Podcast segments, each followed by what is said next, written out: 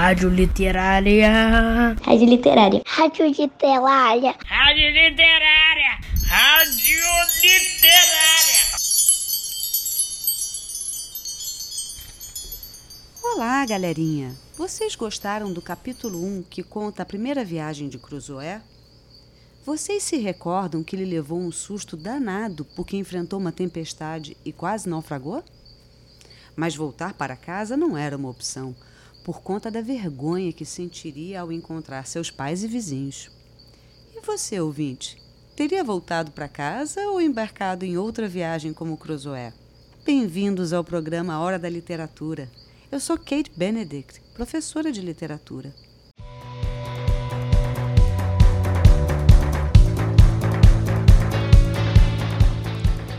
Então, Robson ficou um pouco mais em Yarmouth e acabou iniciando outra viagem.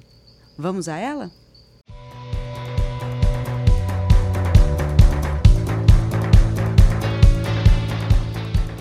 Os maus ventos me afastaram da casa de meu pai, me levaram depois à mais desastrosa de todas as aventuras. Antes disso, porém, embarquei num navio rumo à costa da Guiné, que fica na África. Foi a única viagem bem-sucedida que fiz, e devo isso à integridade e à honestidade do capitão. Graças a este homem, adquiri boas noções de matemática e sobre as leis da navegação, aprendi a registrar a rota do navio e tomei conhecimento de muitas outras coisas que o marinheiro precisa saber.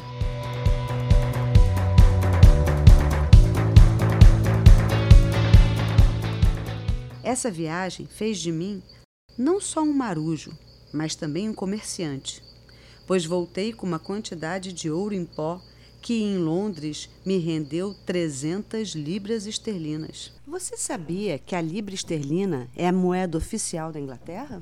Mas voltando à história.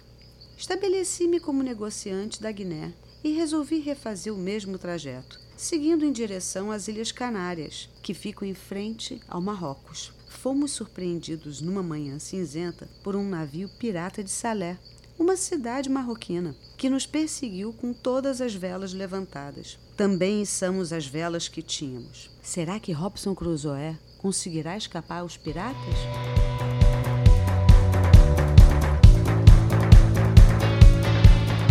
Também içamos as velas que tínhamos, mas vendo que os piratas se aproximavam, tratamos de nos preparar para a luta.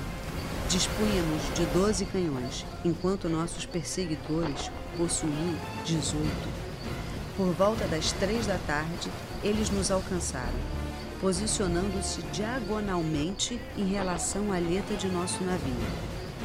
Levamos oito canhões para resistir naquele lado e despejamos sobre os bandidos uma tal descarga de artilharia que os afastamos. Eles se prepararam para nos atacar novamente e nós para nos defender mais uma vez. Entretanto, na segunda investida, os piratas resolveram nos abordar pela outra aleta. 60 homens invadiram convés e se puseram a retalhar e picar o que encontravam pela frente, inclusive as cordas.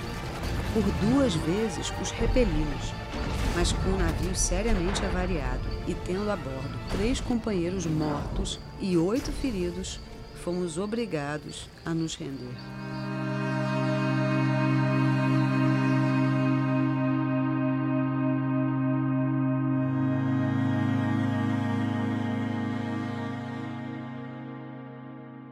O que será que acontecerá com Robson Crusoe e toda a tripulação do seu navio?